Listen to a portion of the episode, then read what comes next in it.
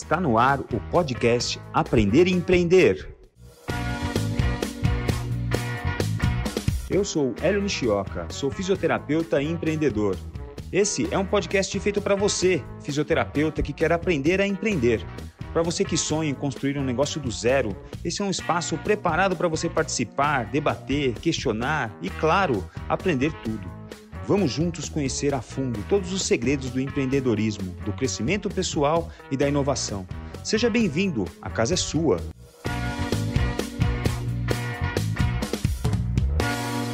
Bom dia, boa tarde, boa noite. Estamos mais uma vez aqui no nosso podcast Aprender a Empreender. Lembrando a vocês que nós estamos nas plataformas Spotify, Deezer, Apple Music e YouTube.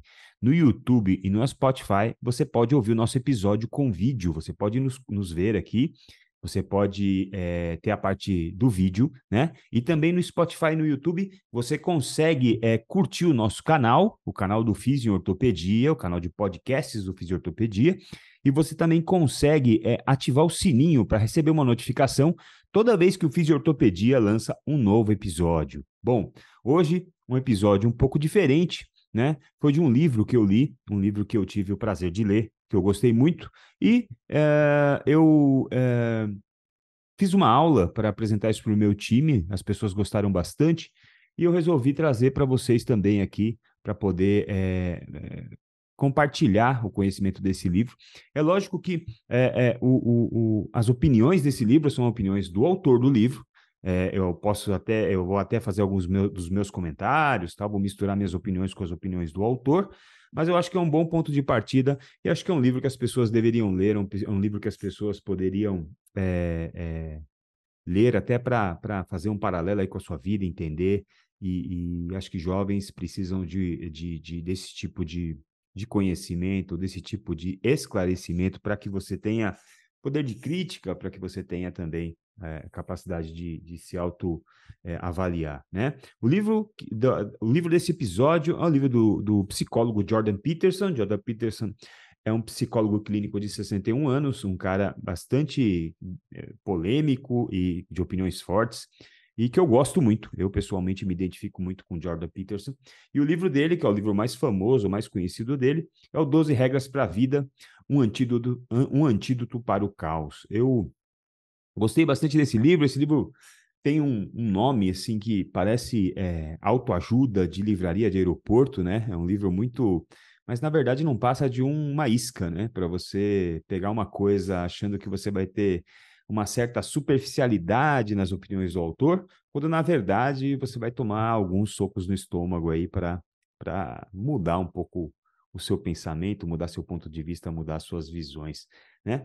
Mais uma vez, acho que é, é, um, é, um, é uma forma também do meu lado de abrir um debate, de, de para que vocês possam comentar.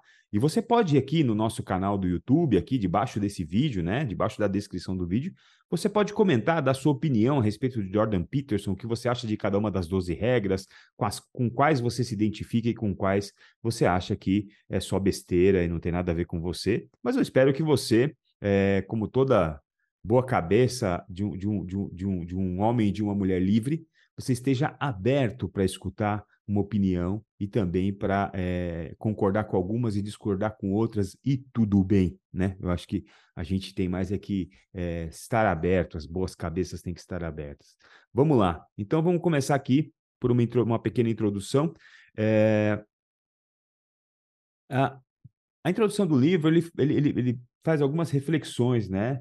Por que, que a maior parte das pessoas está presa no caos, né? Por que, que a maior parte das pessoas é, está presa num mundo onde você não tem nenhuma ordem, onde você não tem hierarquia, onde você não consegue uma organização a ponto de, de, de, de fugir um pouco do caos. Né? Por que, que algumas pessoas têm mais sucesso e as outras menos? Por que, que algumas pessoas se destacam? Né? Por que algumas pessoas se mostram tão confiantes nas coisas que elas fazem? Né? Por que, que nós não nos empenhamos no que realmente nós somos bons? Por que, que a gente se boicota? Por que, que a gente fica tentando fazer coisas que a gente não devia nem estar tá tentando fazer e abrindo mão do, do nosso tempo de dedicar a, ao que realmente somos bons, né? Por que, que as pessoas mentem tanto, né? Por que, que a mentira faz parte agora da humanidade? Lógico que não é a mentira, digamos que nem toda a verdade deva ser dita, mas por que, que as pessoas mentem tanto umas para as outras e por que, que elas mentem tanto para si próprias, né? Por que, que as pessoas criam regras que, não, que vão contra a natureza humana? Por que, que a gente tem essa mania também? E por que, que as pessoas não cuidam de si mesmas? Então, vamos lá. A primeira regra de Jordan Peterson é uma regra muito interessante. É uma regra que eu, eu já falei disso algumas vezes, né?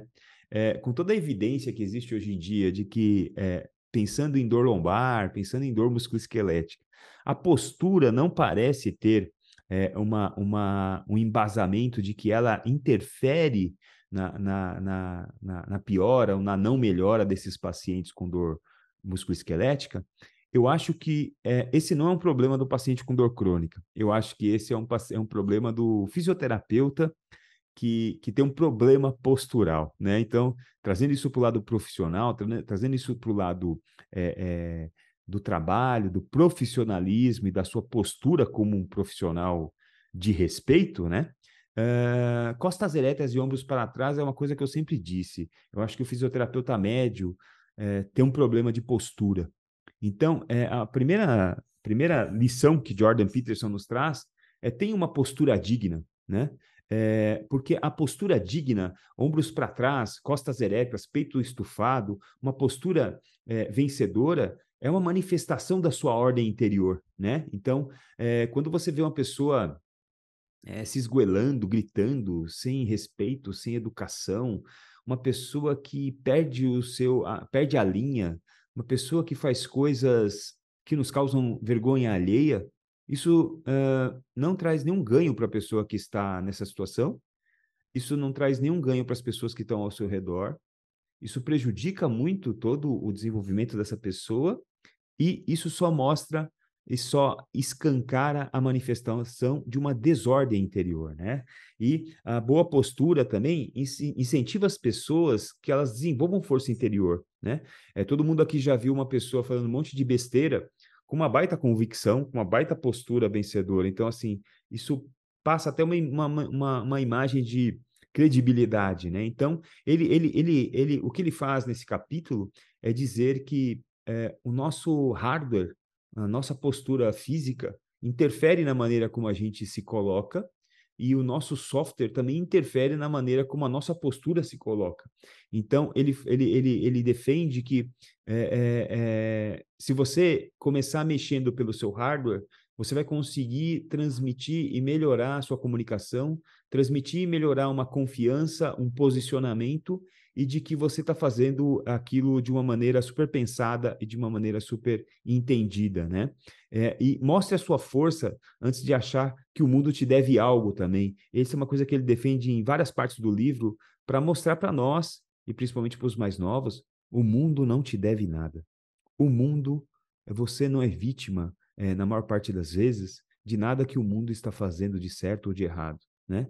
É, a maior parte das pessoas procura externalizar a responsabilidade das coisas que acontecem na própria vida. E essa é uma reflexão que o autor traz muito forte.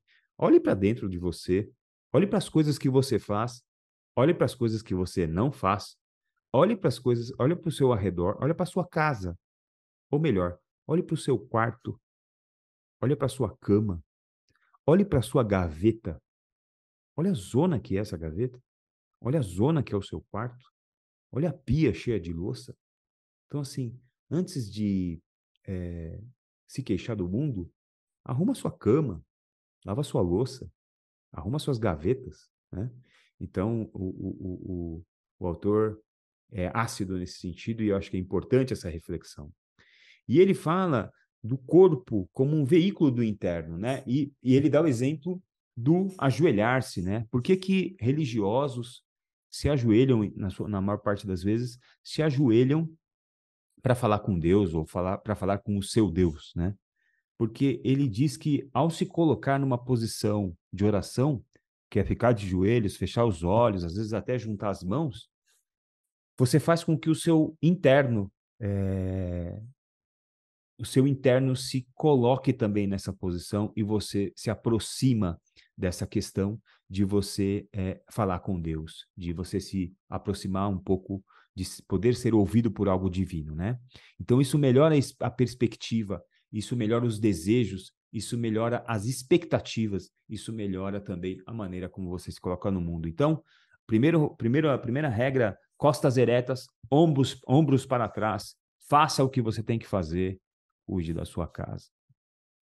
O, o segundo conselho, ou segunda, a segunda regra de Jordan Peterson é cuide de si mesmo, como cuidaria de alguém sob a sua responsabilidade, né? Então, ele fala muito sobre caos e ordem, né? Da gente ter que se afastar um pouco do caos, ou da gente diminuir, a gente não consegue eliminar o caos da nossa vida, mas de diminuir a quantidade ou a parcela de caos da nossa vida e melhorar a ordem, aumentar a ordem, né? Os nossos próprios hábitos, eles precisam de uma supervisão. Supervisão de quem? Não é de um terceiro. Os nossos hábitos precisam da nossa própria supervisão, né?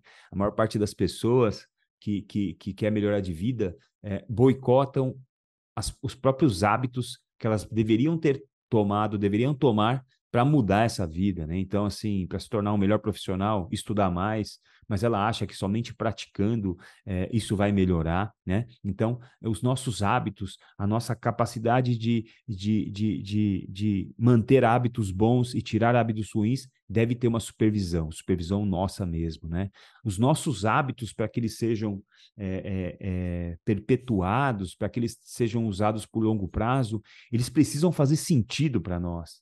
Então, não adianta a gente também querer tomar por hábito olhar para as pessoas de fora, olhar para o vizinho, olhar para as redes sociais e tentar tomar para você os hábitos de outra pessoa, né? Tome para você os hábitos que fazem sentido para você.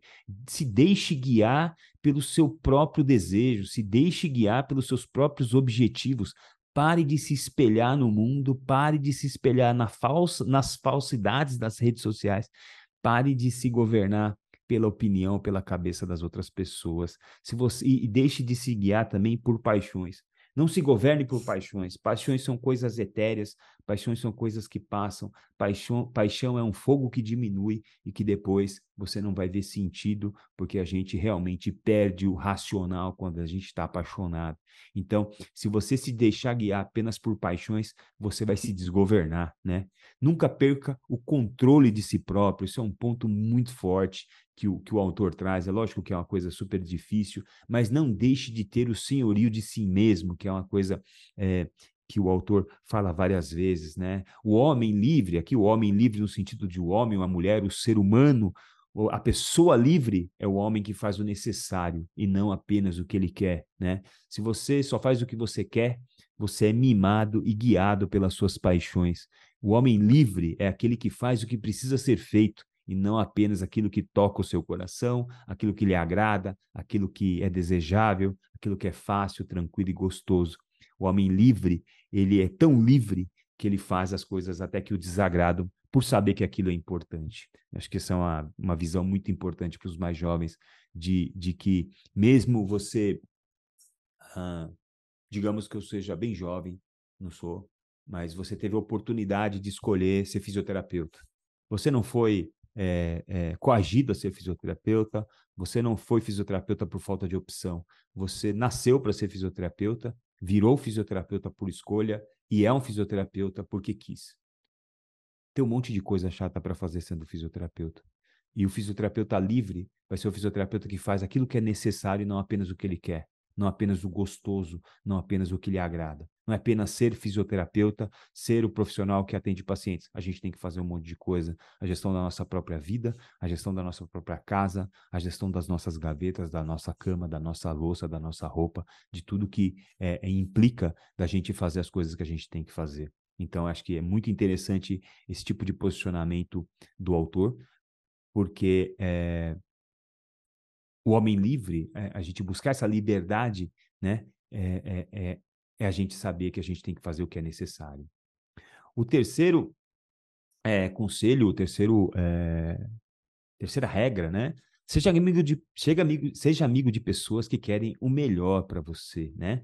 O, o, autor fala muito de que é, morando em, grandes cidades, eu sei que uma boa parte da nossa audiência não está em grandes cidades, pode estar tá no interior do Brasil,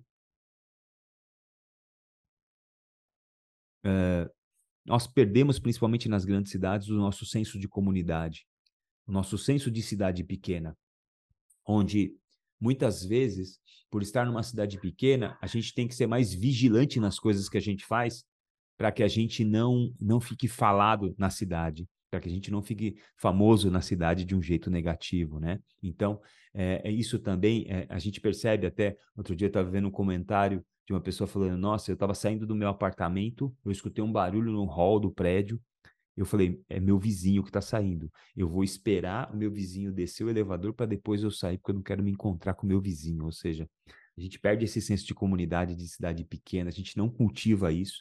E a gente é, se abre muito fácil para relações etéreas e superficiais. E a gente se abre muito pouco para relações é, humanas duráveis, bem estabelecidas e profundas, né?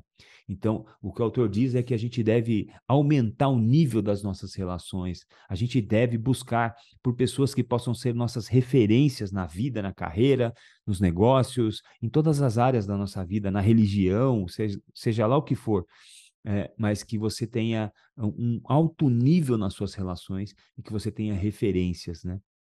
Reduzir a, a, relação das pessoas que só te chamam para balada, que só te chamam para coisas etéreas e, e, e só te chamam para coisas superficiais que não vão te agregar tanta coisa assim na sua vida. Então, seja amigo de pessoas que querem o melhor para você. E uma coisa muito interessante de pessoas que querem o melhor para você é que às vezes são pessoas que vão ter que falar para você coisas que são desagradáveis aos seus ouvidos. Tenha amigos que falem com você coisas que você não quer ouvir.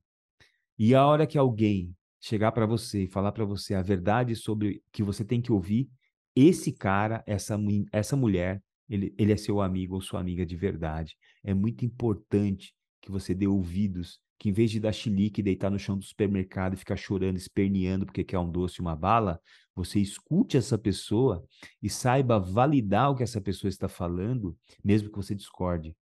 E saiba também que, o quão difícil está sendo para aquela pessoa te falar a verdade que você merece ou precisa ouvir. Valorize esse tipo de pessoa que olha para os seus olhos e olha para você e fala para você o que precisa, o que você precisa ouvir. Pare de procurar pessoas que te bajulam. Para de procurar gente que te puxa o saco. Para de procurar gente que fala só o que você quer ouvir. Pare com isso. Busque pessoas que tenham coragem de fazer valer o nome da palavra amizade. Que possam falar para você, cara, para de fazer merda. Para de fazer cagada. Para de, dessa balada. Para com esse álcool. Para com essa droga. Para com essa coisa de que você faz que pode te destruir, que pode destruir tua vida, teu casamento, tua profissão, teu trabalho, tua clínica, teu negócio, que pode fazer mal até para os seus pacientes. Então, se abra para essa, essa dimensão de relações humanas. É difícil, porque somos mimados no geral. O mundo nunca esteve tão mimado. E quem discorda disso está vivendo em Marte, está vivendo em Júpiter, porque a gente nunca teve um mundo tão mimado. Né? É, seguindo nesse conselho ainda, ele, o autor fala sobre é, você, a importância de você ter alguém para confidenciar as suas coisas, para você abrir o seu coração e para você também ser um confidente, uma pessoa que ouve, né? Tenha contato com os problemas dos outros. Você não vai ter tempo, nem dinheiro e nem eh, psicológico para viver todos os problemas do mundo, para aprender tudo que você tem que aprender.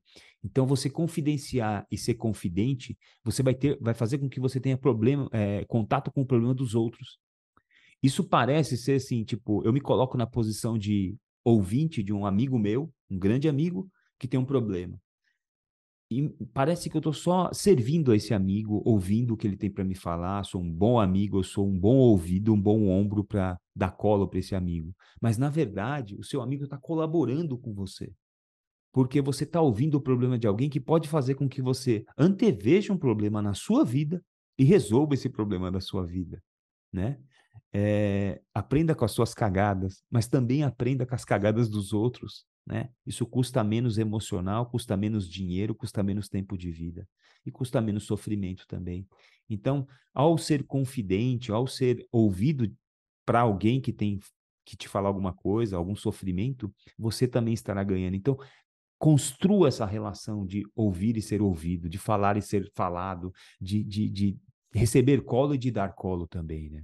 O homem superior olha para si próprio ao ver a, a, miséria do outro. Então, essa é uma frase do Confúcio, né? Então, assim, é, se torne uma pessoa superior, um homem superior, uma mulher superior, um ser humano superior, a, e, e abra-se para olhar a miséria do outro, para saber que a miséria do outro pode trazer lições para a sua vida, né? Com relações boas e profundas, você revisita a si mesmo, revisita a sua vida, e você também pensa mais sobre a metáfora do serviço, de servir ao seu amigo, de servir ao seu real amigo, ao seu amigo de verdade, que vai estar contigo, né? Eu, eu lembro do meu pai, né? Meu pai foi um cara que tinha uma certa posse na sua vida e depois, de repente, perde tudo. É, muitos amigos do meu pai desapareceram da vida do meu pai depois que ele perdeu tudo. Quando a gente ficou na merda de verdade até o pescoço, aqueles amigos que visitavam meu pai deixaram de visitar. Então não eram amigos, não eram relações profundas, não eram pessoas que estavam ali para apoiar na alegria e na tristeza, né? na miséria e na riqueza. As pessoas que desapareceram da vida do meu pai, meu pai já é falecido, as pessoas esqueceram. E muitos desses amigos, entre aspas, que foram embora, que desapareceram, continuam aí, por aí. Mas eu, que me lembro disso desde menino, não me esqueci do que aconteceu. Porque quem bate esquece, mas quem apanha não esquece. Então, é, eu tenho bem demarcado na, na, A gente pode perdoar as pessoas, mas a gente não deve esquecer do que as pessoas fizeram com a gente, senão a gente. Você, senão isso, isso é burrice, né? Você esquecer que a pessoa fez com você. Perdoa todo mundo, mas guarde o que a pessoa fez contigo para saber que ela não vai fazer de novo. Ela fez só uma vez e aquilo não vai se repetir. Vamos para a quarta regra, uma regra muito em voga, uma regra muito importante, né? Compare a si mesmo com quem você foi ontem, não com quem outra pessoa é hoje, né? Então, é, isso é uma coisa muito comum, né? E a mãe da gente sempre falou, pelo menos a minha mãe sempre falou, não sei a mãe de vocês se ela, se ela falava, mas aquela velha frase, né? É, mãe, tá todo mundo na praia, você não é todo mundo. Essa é a real, né? As coisas simples da vida nos mostram a realidade, né? Então não haja contra a sua própria natureza. A gente vê gente fazendo um baita esforço só para ficar no mainstream do, da rede social, só para, né? Só para meter o pau naquele mesmo ortopedista que, que falou uma besteira não baseada em evidência. Aí todo mundo se vê na obrigação de conseguir cliques, de conseguir engajamento, fazendo um post sobre aquilo. Cara, larga essa porra, meu. Se todo mundo está fazendo, alguma coisa está errada, entendeu? Se todo mundo está fazendo, você devia talvez fazer o contrário. Para de andar com a boiada, né? Para de fazer coisas irracionais. Para de se comparar com as pessoas, né? Então, olhe para trás. Isso é uma. É, toda vez que eu falo desse assunto, toda vez que eu. E, e né, e, e não estou aqui numa posição. Eu estou aqui numa posição de falar do autor, das ideias do autor, que eu acho muito boas, principalmente para as pessoas mimadas que a gente vê hoje no mundo. E eu não me tiro dessas pessoas mimadas, não, porque eu também tenho os meus mimos. E, e, e, e falar do autor para vocês faz com que eu escute a minha própria voz e com que eu também me reposicione, que eu reflita sobre as coisas que eu venho fazendo, né? Então, é, talvez até foi isso que me trouxe a vontade de falar para vocês sobre isso, porque quando a gente vê uma coisa muito legal, a gente quer espalhar para as pessoas, né? A gente quer trazer coisas, ideias novas, coisas novas e, e conhecimento legal para todo mundo. Essa é a tônica do fisiortopedia que faz isso com uma maneira, de uma maneira muito elegante, né? Eu acho a maneira com que o fisiortopedia ensina fisioterapia, ensina condutas, ensina é, muito elegante. Eu acho muito elegante, sem apelação, sem, sabe, sem fazer terapia manual em mulher de biquíni, como a gente vê nas redes sociais. Então, assim, se a fisioterapia fosse se guiar pela, pela, pela, pela, pelo mainstream da rede social, a gente já está fazendo isso, entendeu? E a gente sabe que não é isso. A gente prefere se posicionar de uma maneira mais elegante, de uma maneira mais profissional, de uma maneira alto nível, né? E cada um faz o que quer também, né? Quer fazer, faça, não tem problema nenhum. Até esses conselhos estão aqui. Podem ser para você palavras ao vento, mas eu acho que alguma coisa a gente pode tirar de benefício disso aqui, né? Para de desejar o que as outras pessoas têm. Olha para a sua vida, escolha os seus alvos, mas não balize os seus alvos balizado nos alvos das outras pessoas, né? Frequentemente a gente olha para fora, né? Quando a gente devia estar tá olhando para dentro, não para a vida dos outros. Olha para a sua evolução real, né? Sua vida, o que você está mudando na sua vida, o que os seus amigos de verdade estão ajudando você a mudar a sua vida de verdade.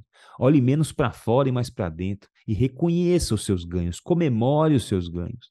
Reconheça para si mesmo, te dê é, é, recompensas dos seus ganhos, né? Chega de projetar nos outros, chega de se frustrar. E tem a história do vendedor de tapetes, que não tem nada a ver com o livro, mas é uma história que acho que ilustra bem, ilustra bem essa, essa história do que a gente tem feito ultimamente com a gente mesmo, né? É... Tinham dois vendedores de tapetes com duas lojas, uma de frente para a outra. Vou tomar uma água. E um dos vendedores de um, um dos donos da, de um, um dos donos da, da sua loja era um vendedor super próspero. Tudo que ele colocava nas bancadas ele vendia. E o outro vendedor de tapetes de frente não vendia nada.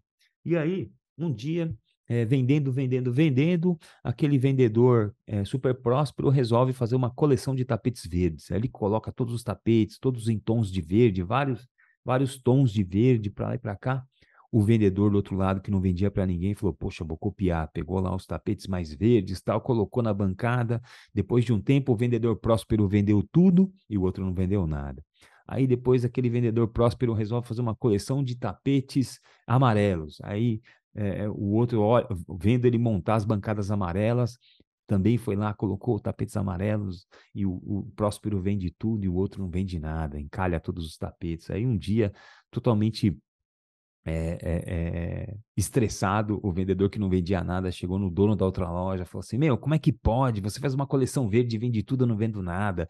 Você faz uma coleção amarela, vende tudo, eu não vendo nada. O que, que acontece? Esse o vendedor próximo vira para ele e responde: Deve ser porque eu cuido só de uma loja e você cuida de duas, né? Então, pare de se comparar com o mundo, pare de se comparar com as pessoas, saia da mentira, dessa, dessa idiotice que a gente vê em 90% dos posts de redes sociais e cuide dos seus tapetes, cuide da sua gaveta, cuide da sua pia, cuide da sua cama e pare de se comparar com as pessoas, né? Então, compare-se, compare a si mesmo com quem você foi ontem, não com quem outra pessoa é hoje aqui, né, uma ilustração do livro, né, onde ele fala para a gente se comparar né? Para quem estiver vendo no YouTube, você vai poder ver as, as ilustrações. E eu também estou com um PowerPoint aqui mostrando aqui os meus posts, mas dá para ouvir também apenas. São duas, para quem não está vendo, duas crianças, dois adolescentes se comparando baseados na altura, né? Compare a si mesmo com quem você foi ontem, não com quem outra pessoa é hoje. O quinto mandamento de Jordan Peterson é: não deixe que seus filhos façam algo que faça você deixar de gostar deles. Não faça algo, não, não deixe o seu filho se tornar a pessoa que você odeia. Não deixe é, o seu filho fazer é, algo de maneira repetida que vai fazer com que você deixe de gostar dele. Nós somos a sociedade das pessoas mimadas. As pessoas querem tudo. As pessoas querem ter a vida dos outros. As pessoas não querem passar pela dificuldade que aquele que tem aquela vida construiu para ter. E as pessoas querem é, grana, querem é, sucesso, querem tudo, sem passar pelo funil, pelo, sem ser espremido pela vida para conseguir as coisas. Nós somos a sociedade de pessoas mimadas. Quem, com, quem trabalha aqui com, com profissionais, com, com, em equipe, sabe quão, quão mimadas são as pessoas, né? É, Prepare-se para os conflitos, né? O conflito é uma palavra muito mal utilizada, como outras muitas palavras que a gente vai falar aqui para frente, de palavras que são é, mal vistas, né? E conflito é uma coisa super, super positiva, né? Lógico que uma pessoa que, uma pessoa conflituosa, que em tudo ela bota um conflito, é uma desgraça, é uma merda. Mas os conflitos, as discordâncias, o contraditório é muito importante para a nossa vida, porque a gente pode discordar e continuar sendo amigo. E, na verdade, os seus amigos de verdade vão discordar de você. Os conflitos amigáveis com seus amigos vão te trazer muito conhecimento, né? Isso é fruto de uma desestruturação familiar, de uma desestruturação de falta de exemplo, de falta de referência, né? Não estou falando de família no sentido de ter pai, homem, mãe, mulher, nada disso. Né? O Jordan Peterson é até um defensor de que isso é um, tudo besteira, é tudo merda, entendeu? Então, mas assim, a falta de desestruturação familiar, ele fala a respeito da falta de referências, a falta de pessoas nas quais você lembra delas, mesmo que elas já tenham ido embora, e que você não vai fazer aquilo por um receio de manchar a imagem da sua família. Então, isso, isso é uma coisa que nos mantém é, na linha também, né? É, e também pessoas que não têm suas regras claras, né? Quando a gente não tem mais padrão moral, crianças e adolescentes e jovens profissionais com excesso de reforço positivo, até alguns velhos profissionais com excesso de reforço positivo, né? Todos nós temos limites, né? Então, é, a gente tem que permitir que as crianças sejam desafiadas. Deixe seus filhos ralarem, ralarem o joelho, deixe os seus filhos trabalharem, deixe os seus filhos é, é, se lascarem um pouco. Pais comprometidos vão criar crianças mais desafiadas e a gente vai combater essa sociedade de pessoas mimadas e preparar elas para os conflitos positivos para a gente poder crescer e até nos negativos a gente cresce também. É muito importante que a gente tenha isso tudo muito bem pautado na nossa cabeça. Não deixe que seus filhos façam algo que façam você deixar de gostar deles. Deixe a sua casa em perfeita ordem antes de criticar o mundo. A gente já falou isso um pouco disso, né? Então, Jordan Peterson, Peterson é muito defensor disso. As pessoas querem salvar as crianças da África. As pessoas querem salvar os flagelados lá das enchentes do Rio Grande do Sul. Só que as pessoas não fazem nada para melhorar isso e nem arrumam a sua cama, nem arrumam a sua gaveta né? Elas não saem do ar-condicionado do seu quarto, não deixam de usar o seu iPhone, não saem do seu iPhone, não saem do seu PlayStation 5 e querem salvar o mundo, entendeu? Então, o moleque não lava a louça, a menina que não arruma a sua cama. Então, assim, é, exerça o treinamento de arrumar a sua cama. Ao arrumar a sua cama, você tem que pensar toda a sua vida, né? É, e pare de, de, de é, contar mentiras para si próprio, né? E, e, pense nas mentiras que você conta para si mesmo. Todo mundo conta mentira para si mesmo. Hoje eu vou meter o pé aqui nessa feijoada, hoje eu vou meter o pé aqui nesse doce, hoje eu vou meter o pé aqui nessa. Dane-se. Pense nessas mentiras, né? Então, é, deixe, de, deixe sua casa em perfeita ordem antes de criticar o mundo, eu mergulho na realidade, né? Então, comece a exercitar isso dentro do seu, dentro da sua gaveta primeiro. Comece a exercitar a mudança que você quer fazer no mundo dentro do seu quarto. Comece a exercitar isso dentro da sua casa. Comece a exercitar isso dentro do, da sua rua, do seu bairro, da sua calçada. Varra a sua calçada. A cidade é toda suja. Varra a sua calçada. A cidade é toda suja, a sua calçada também. Porque você não varre nem a sua calçada, você não limpa nem a sua gaveta. Então, é, Jordan Peterson traz essa coisa de você, ao cuidar de si próprio, ao cuidar da sua gaveta, da sua pia, da sua cama, do seu quarto, é, se exponha a fazer aquilo que deve ser feito para entender o quão difícil é aquilo.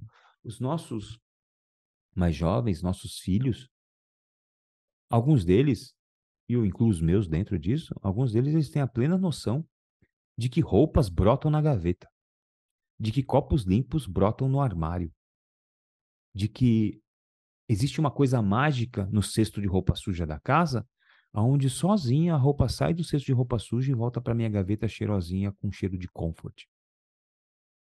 Isso não acontece. Alguém pegou aquilo para lavar. A mãe, a faxineira, a lavanderia. Mas aquilo não foi sem custo, aquilo não foi sem trabalho, aquilo não foi sem sofrimento.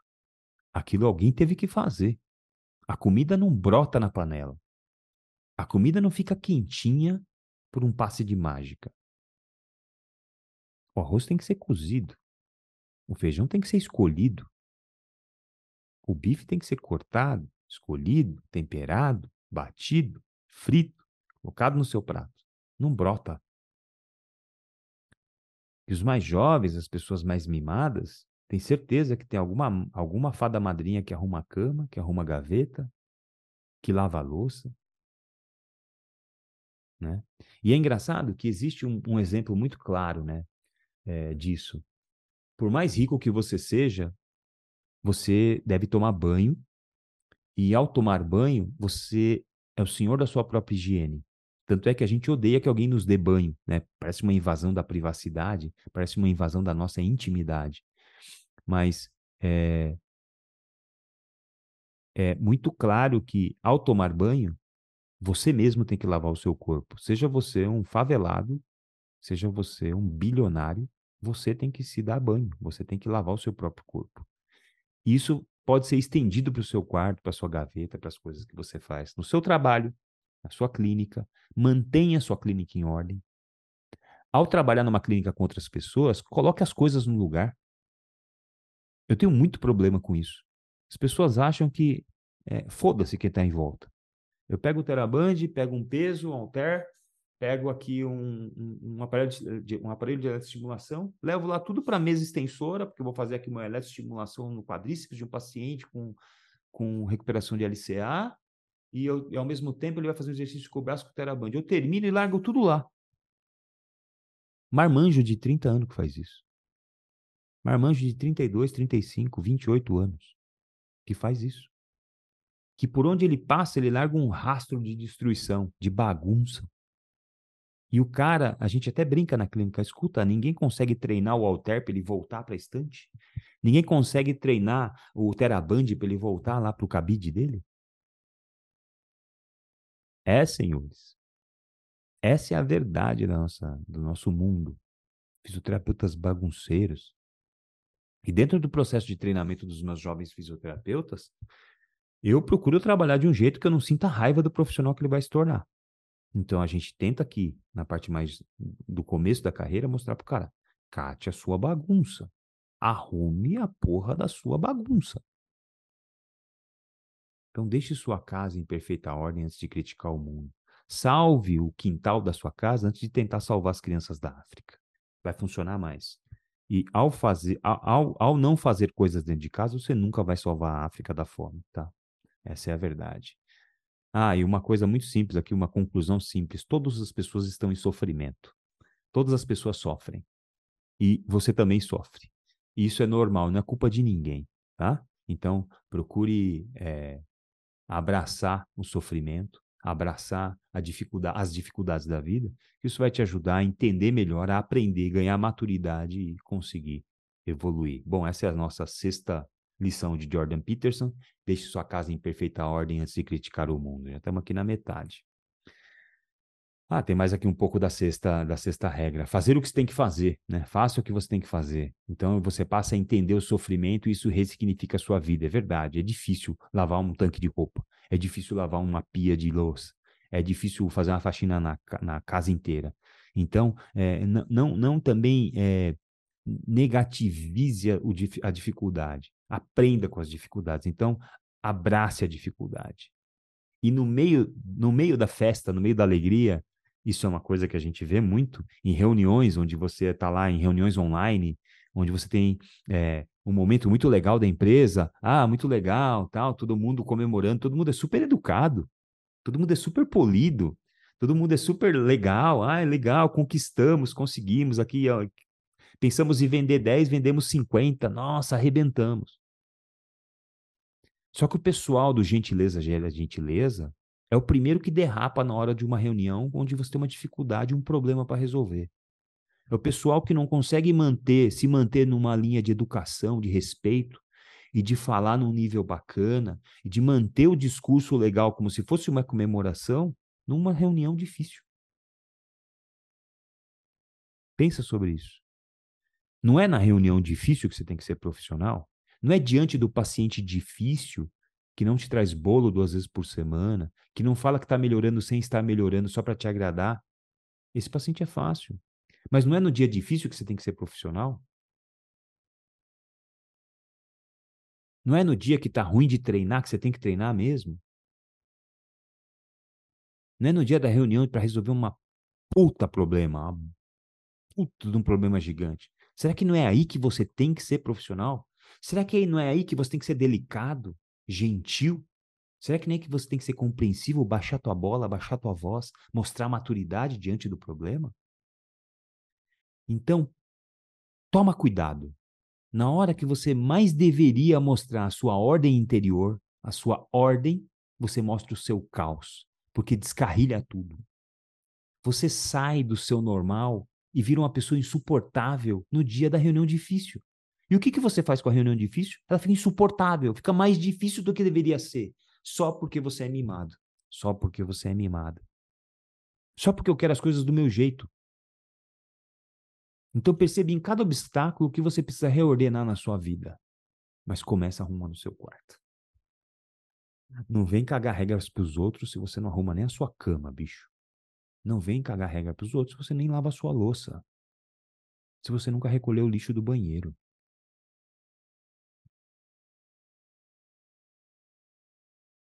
Sétima regra de Jordan Peterson: busque o que é significativo, não apenas o que é conveniente. Estamos no mundo das pessoas que gostam do que é conveniente. Né? Eu quero participar das reuniões de comemoração, não quero participar das reuniões de problema, de bosta, de merda, de encrenca. Então, sacrifique. É, as pessoas estão é, é, acostumadas a. a e, e, redes sociais foram estudaram isso, né? Que, que o ser humano mais gosta? De recompensas fáceis, de recompensa instantânea, de recompensa fácil. E a gente gosta de sacrificar os prazeres do. do, do os prazeres. É, é, a gente gosta de ter prazer instantâneo e a gente não sacrifica os prazeres do presente em função de um futuro melhor. Né? A gente não regula os nossos impulsos. A gente vive de recompensas instantâneas, de recompensas fáceis e de recompensas abundantes. Mire alto, Conserte na sua vida o que você puder consertar. Não seja arrogante com o seu conhecimento, né? Seja humilde, esteja pronto para aprender e aprenda com todas as pessoas. Não seja humilde apenas com as pessoas que são o seu chefe, pessoa, as pessoas que estão socialmente acima de você dentro da hierarquia. Seja humilde com todas as pessoas. Seja humilde com o porteiro. A sua conduta. Eu já deixei de contratar fisioterapeuta na minha clínica, onde a pessoa veio para um teste, passou lá 10 dias me parecia, dentro da minha visão de gestor de clínica e do ponto de vista técnico, eu comecei a olhar e comecei a conversar com as pessoas. E chegava num outro fisioterapeuta e falava: Meu, fulano aí é diferente, hein? É diferente. É, tecnicamente é legal. E, se, e, e, e procurava outro colega que estava lá me ajudando a avaliar aquela pessoa: Poxa, fulano é diferente. Fulano é diferente. Nossa, você viu quanta técnica naquele movimento, quanta técnica naquela abordagem com aquele paciente. Olha que capacidade de escutar, olha que capacidade de, de, de falar, uma coisa léxica forte. E aí eu desci na recepção. E sem intenção nenhuma, eu não sabia que eu não fui lá tirar essa informação. Eu estava sentado com as minhas duas secretárias que ficam na recepção. Conversei, tá, conversei sobre o assunto, sobre o segundo, sobre o terceiro, e no quarto falei assim, e aquela lá? Que, que vocês acharam dela? A gente pode falar mesmo, Hélio? Claro que pode, por favor, falem. Eu já sabia que era encrenca. Ela passa por aqui e não cumprimenta a gente. Não cumprimenta ninguém. Não colhou na nossa cara. Você acha que eu quero essa pessoa dentro da minha equipe? Por mais ótima que ela seja tecnicamente. Eu prefiro pegar uma pessoa que não sabe nada, eu ensino, a gente ensina, é, eu tenho várias pessoas na clínica que eu não preciso ensinar o que eu sei. Eu sei que o meu time vai ensinar o que o meu time sabe. E como o conhecimento está tá disperso pela sociedade, ele vai aprender muito mais do que o que o Hélio sabe. Ele vai aprender o que aquele time sabe, que é muito mais do que eu sei. Porque as pessoas têm talentos diferentes, elas podem agregar muito mais. O conhecimento está disperso na sociedade. Então, eu já deixei de contratar fisioterapeuta na minha clínica porque ela não, cumprimentava o manobrista e não cumprimentava as recepcionistas. Para que, que eu quero essa pessoa perto de mim? Então, seja humilde. Fale com as pessoas e seja humilde principalmente com as pessoas que estão abaixo de você. Porque ser humilde com as pessoas que estão acima é muito fácil, né? Principalmente para puxar saco, para bajulador, né? E para líder que permite que você se, que, que ele seja bajulado. O sentido das coisas é um bem transcendente, um bem que ultrapassa o, o, o, o lógico, o sólido, o concreto. Então, né? Pense, a gente tem que sempre pensar no sentido das coisas. A gente não tem que definir o sentido da nossa vida. O sentido da nossa vida não é uma coisa que a gente próprio consiga definir, porque 99% das coisas da nossa vida está fora do nosso controle. O que a gente tem que fazer com o sentido da nossa vida é descobrir o sentido da nossa vida. Isso é muito mais profundo do que definir. Porque definir te coloca numa situação que parece confortável no início, mas que não tem nada a ver pode fazer sentido para você, mas não faz sentido para o universo, não faz sentido para a vida, não faz sentido para o destino, não faz sentido para o futuro. É só uma cagação de regra da sua própria cabeça que você acha que está controlando alguma coisa e você não está. Né? E fuja da vida utilitarista, né? Um, sentido da vida onde você só vê a utilidade das coisas, a utilidade das pessoas. Não se aproxime de alguém somente no sentido de querer pedir alguma coisa para aquela pessoa. Isso é uma vida muito vazia, ninguém merece viver. Então, busque significado da vida. Aqui um trecho do livro, mas sacrifício e trabalho serve para manter o sofrimento afastado de forma muito mais eficiente do que o prazer, impulsivo em curto prazo. Muito interessante esse trecho do livro. Oitavo mandamento de Jordan Peterson: diga a verdade, ou pelo menos não minta. A gente vive na sociedade da mentira. E essa mentira não tem um lado só. Todos os lados mentem. Todo mundo mente. Então, é, uma frase muito forte que ele fala é: fale a verdade mesmo que as consequências sejam ruins. Pulou a cerca? Fez uma cagada no seu relacionamento? E aquela pessoa que parece que te amava falou para você: Eu vou contar tudo pro teu marido, vou contar tudo pra tua esposa, vou contar tudo pro teu namorado, vou contar tudo pra tua namorada. Sabe o que você deve fazer? Chega nessa pessoa antes do outro, quando o terceiro contar, conta você para ela. Olha, fiz uma cagada aqui, preciso te contar. Fale a verdade, mesmo que as consequências sejam ruins. Fale a verdade, mesmo que você perca o seu relacionamento, mas fale a verdade. Mesmo que você tenha mentido até agora. Porque no longo prazo, mentir ao longo da vida vai ser pior. Né? Tem até uma metáfora interessante que fala que é, eu estava me queixando outro dia para um paciente, um senhor de 80 anos. Eu falei para ele assim: Puxa, tem um ponto fraco na minha vida, é minha memória, eu não me lembro das coisas. Eu não me lembro do que eu conversei na última reunião. Eu não lembro, me lembro de várias coisas. E, e o paciente escutou isso com, com bastante parcimônia, assim, com bastante serenidade, virou para mim e falou assim: pessoas honestas não precisam ter a memória boa, Hélio, fica tranquilo, você é honesto. então, assim, não estou querendo me fa falar, falar de uma, alguma virtude minha, não, mas faz todo sentido. Mentirosos têm que ter a memória muito boa. Mentirosos têm que ter a memória muito afiada. E tem que lembrar de cada mentira que eles contaram, né? E quando você mente repetidamente de, ou deixa de dizer a verdade, a mentira, a mentira ela vai se empilhando e a sua vida vai se tornando quebradiça. E você vai cultivar o auto-engano baseado nas mentiras que você conta para você mesmo. Então, fale a verdade mesmo que você seja cancelado. Fale a verdade mesmo que você seja perseguido. Carregue o peso da verdade e arrisque-se a ofender as pessoas. Arrisque-se a falar a verdade. Jordan Peterson é muito assim. Ele não tem medo de falar a verdade. E isso é uma coisa que, para mim, é admirável. E eu já, eu já é, tive problema com isso, porque às vezes as pessoas elas chegam para você e pedem a sua opinião. E ao pedir a sua opinião, elas, elas pedem com sinceridade: Meu, me dá a sua opinião. O que, que você acha entre isso e isso? E ela claramente está querendo isso e você vai lá e discorda e fala isso. Sabe o que, que ela faz? Ela se ofende com você. Ela se ofende de uma coisa que ela mesma pediu, bicho.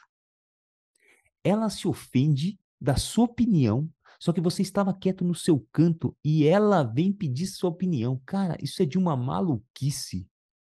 Isso é de uma insanidade, bicho. Isso é de uma idiotice e de um. Cara, e, e às vezes, e já aconteceu comigo, eu falei assim: por que, que você pediu minha opinião, cara?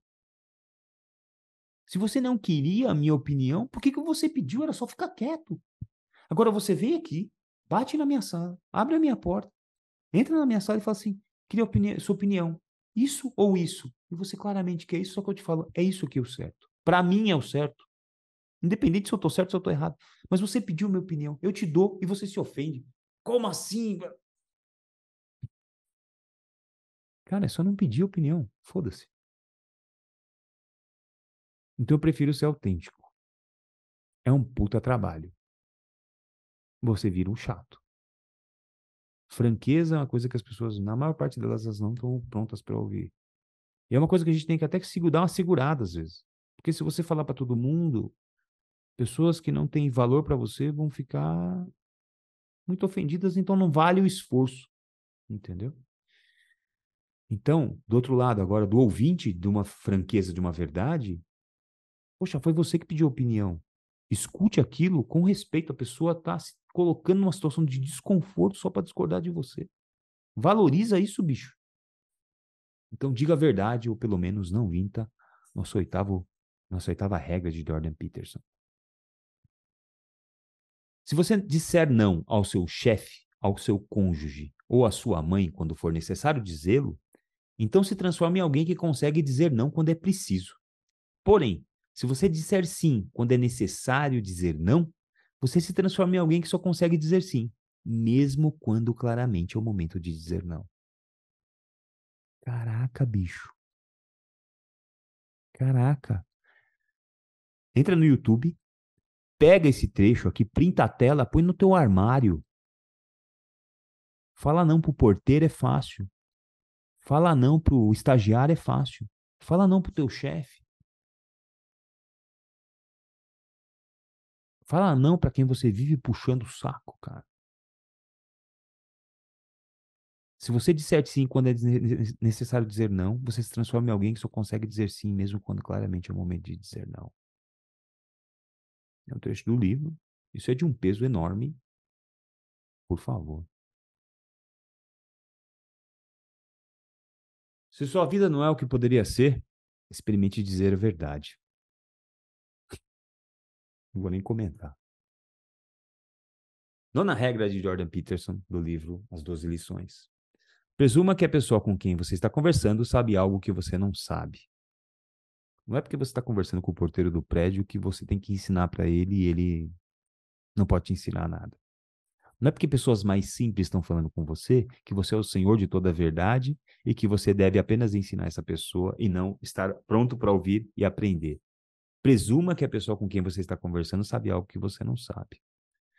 E Hugo San Vitor já falava, né, ele fala no livro dele, o começo de todo aprendizado é humildade. Coloque numa situação de humildade, né? Seja menos presunçoso das suas, dos seus saberes, da sua verdade. Separe o verdadeiro do falso, veja como nós estamos nas nossas mídias sociais, né? E busque o conhecimento de fato. Deixe de ser superficial, né? Deixe de ser, é, é, de, deixe de falar das coisas de maneira etérea, de maneira assim, não aprofundada, né? Fale de uma, de, de, do conhecimento de fato de coisas que você pode realmente mudar na vida das pessoas, né?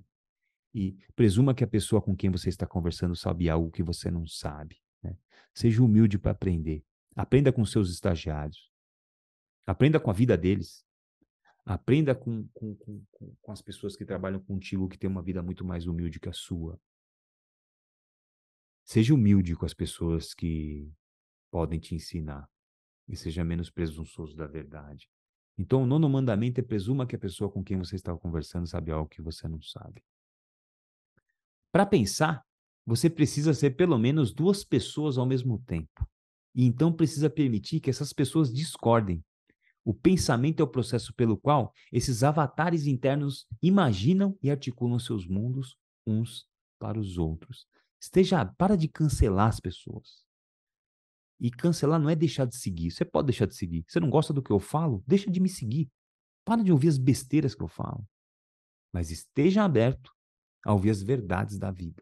Esteja aberto a ouvir o contraditório, as coisas que você discorda. Aprende com elas. Acho que vai te fazer bastante bem. O décimo é, mandamento, o décimo Décima regra, seja preciso no que você diz. Seja menos equívoco. Deixe de falar pela emoção, deixe de falar pelo sentimento, expondo o seu próximo, o seu próprio narcisismo e revelando, revelando o quão mimado você é. Então, cuidado quando você perde a linha. Cuidado quando você dá um chilique. Quando você dá um chilique, você está expondo o seu próprio narcisismo e mostrando para o mundo que você é um puta de um mimado, uma puta de uma mimada, né? Então não grita para falar. E ao gritar, você só vai expor sua desordem interna. É mostrar o quão caótico é o seu interno, né? São pessoas que querem expressar o que elas querem que as pessoas pensem delas, né? Então você quer a forceps que as pessoas pensem XYZ de você e acha que gritando com elas vocês você vai passar uma ótima impressão e, e, e não o que você vai fazer é vergonha alheia, as pessoas se afastando, se recolhendo, falar, meu, mulher louca, que homem louco, que cara louco. Então, faça com que o seu, a sua conduta expresse o que as pessoas pensam de você. E não adianta ganhar isso no grito. Isso não é construído com grito, né? Então, você você quer expressar o que elas querem, você quer que as pessoas é, é, determinar o que as pessoas pensam de você, ao invés de expressar a realidade. Então, você fala sem objetividade, você fala sem educação, você fala da sua maneira e acha que todo mundo tem que entender o que você fala. Ao vomitar palavras, você só, só revela os seus medos, sua desordem, sua alma suja, e você deveria, na verdade, sair da superficialidade, né? se aprofundar, parar de cancelar o contraditório e começar a aprender. Então, décimo mandamento de Jordan Peterson é: seja preciso no que você diz.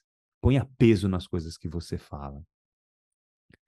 O décimo primeiro, é, é, a décima primeira regra de Jordan Peterson é não incomode as crianças quando elas estão andando de skate. Isso para dizer o quê? Deixe as crianças se arriscarem. Deixe os mais jovens se arriscar. Tome risco. Superproteção só piora as coisas e as pessoas, né? Não se proteja tanto dos riscos, né? E outras palavras, que, como eu já falei em alguns, alguns passos aqui atrás, agressividade não devia ser tão pejorativo assim. Da mesma forma que é, é, delicadeza também não é pejorativo.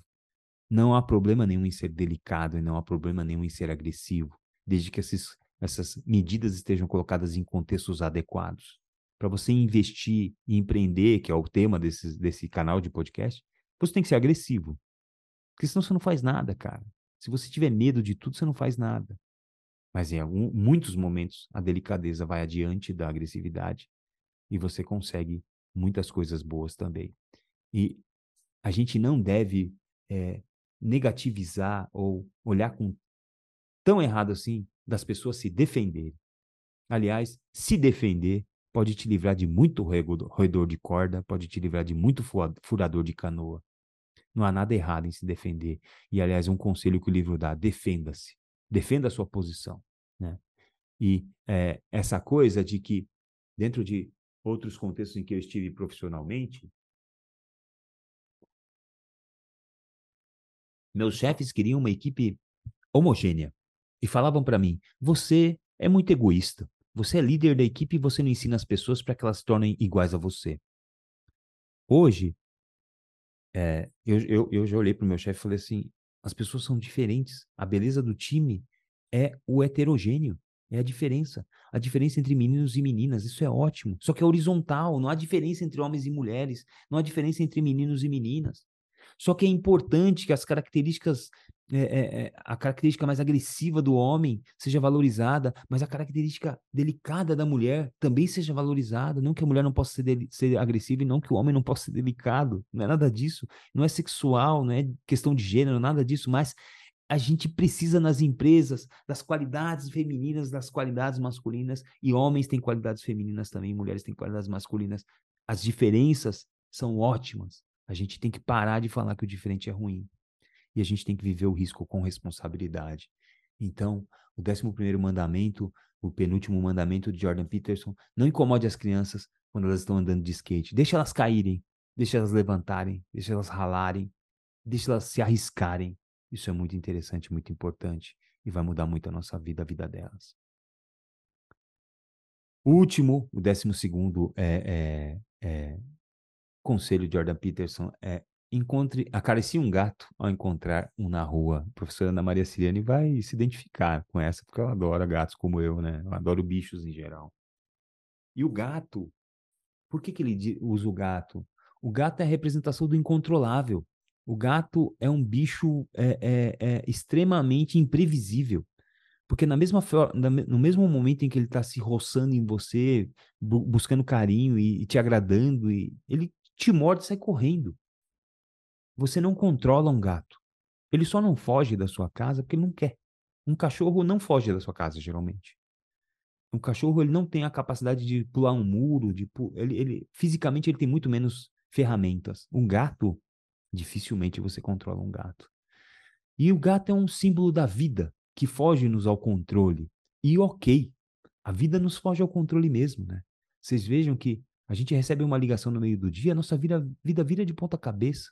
Aquela notícia pode vir que teu pai faleceu, que a tua mãe morreu, que alguém sofreu um acidente, que alguém não está mais vivo. E a vida da gente vira de ponta cabeça, sem a gente ter controle sobre nada. Então, é, é, um dos símbolos da vida é que ela foge-nos ao controle. E tudo bem. Né? Ela foge mesmo ao nosso controle. Nós não temos possibilidades ilimitadas. Pare de acreditar nas redes sociais e nos gurus dizendo que a gente tem possibilidade ilimitada. Nós somos extremamente limitados. Extremamente limitados. Nós não temos como é, é, nós não temos como realizar todos os nossos desejos. Isso é falta de visão de realidade e a gente precisa se abrir para a realidade. Pare de achar que você, para ter uma coisa, você basta você desejar ela. Para de achar que para ter uma coisa você precisa mentalizar ela. Cara, você tem que arrancar muito toco, você tem que cortar muito mato para chegar nas coisas que você quer. Dificuldade, noite sem dormir. Uma merda, é uma merda, mas é a realidade. E assumir o peso da existência é amadurecer. Assumir o peso que as pessoas adoecem e morrem é amadurecer. Isso não quer, falar, quer dizer que a gente não vai sofrer. Aliás, é muito mais comum a gente sofrer do que sentir prazer. Basta você ver o tempo que dura uma, um orgasmo e o tempo que dura uma enxaqueca. O que, que você tem a me dizer? O sofrimento é muito mais constante na nossa vida do que o, o prazer. E a gente deve abraçar o imprevisível, a gente deve abraçar a realidade. Porque abraçados com a realidade, você vai ser mais lúcido. E com lucidez, você vai pensar de maneira um pouco menos romantizada a sua vida, né? Não é viver no caos, é ter força suficiente para lidar com as suas limitações, entender as suas limitações e saber que você não pode fazer tudo, que você não controla quase nada. Então, galera, esses foram os 12 ensinamentos aqui de Jordan Peterson, né? Vou interromper aqui o compartilhamento para a gente poder olhar um pouco na cara da gente, um do outro. Olha, deu uma hora e quatro, vai dar mais ou menos uma hora aqui de vídeo, eu achei que fosse mais rápido. São 12 ensinamentos apenas. E, bicho, uh, eu acho que a gente pode abrir uma discussão aqui no YouTube a respeito das 12 regras de Jordan Peterson. Fala para mim do que, do que você discorda, fala para mim do que você concorda, fala para mim do que você odiou, fala para mim do que você amou. Eu, eu, acho que a ideia desse episódio é provocar mesmo. E eu acho que no, no, no papel de provocar, a gente vai trazer reflexão, né? A gente vai diminuir o quão mimado a gente é, a gente vai diminuir o quão insuportável a gente pode ser para as pessoas. Então, eu espero que você tenha agradecer a todo mundo que ficou com a gente aqui até o final desse episódio, mais um episódio do podcast Aprender e Empreender. E agradecer a você que nos acompanha, que você ajuda, ajude, por favor, ajude-nos a espalhar essa mensagem de empreendedorismo. Curte o canal, é, ligue, ative o sininho das notificações do YouTube e das notificações do é, Spotify. E manda para alguém esse episódio. Eu acho que é muito legal a gente poder discutir. É, a gente, eu posso talvez me fala se você gostou também desse formato de episódio, onde a gente pode talvez gravar mais episódios baseados em livros que eu tenha lido. E, e, você também pode colocar um livro aí que você gostou muito. Quem sabe eu leio esse livro e venho aqui trazer um episódio para você. Agradecer a todo mundo que ficou com a gente até aqui nesse episódio. Agradecer a todo mundo que nos ajuda a espalhar essa mensagem de empreendedorismo. E até o próximo episódio. E tchau, tchau.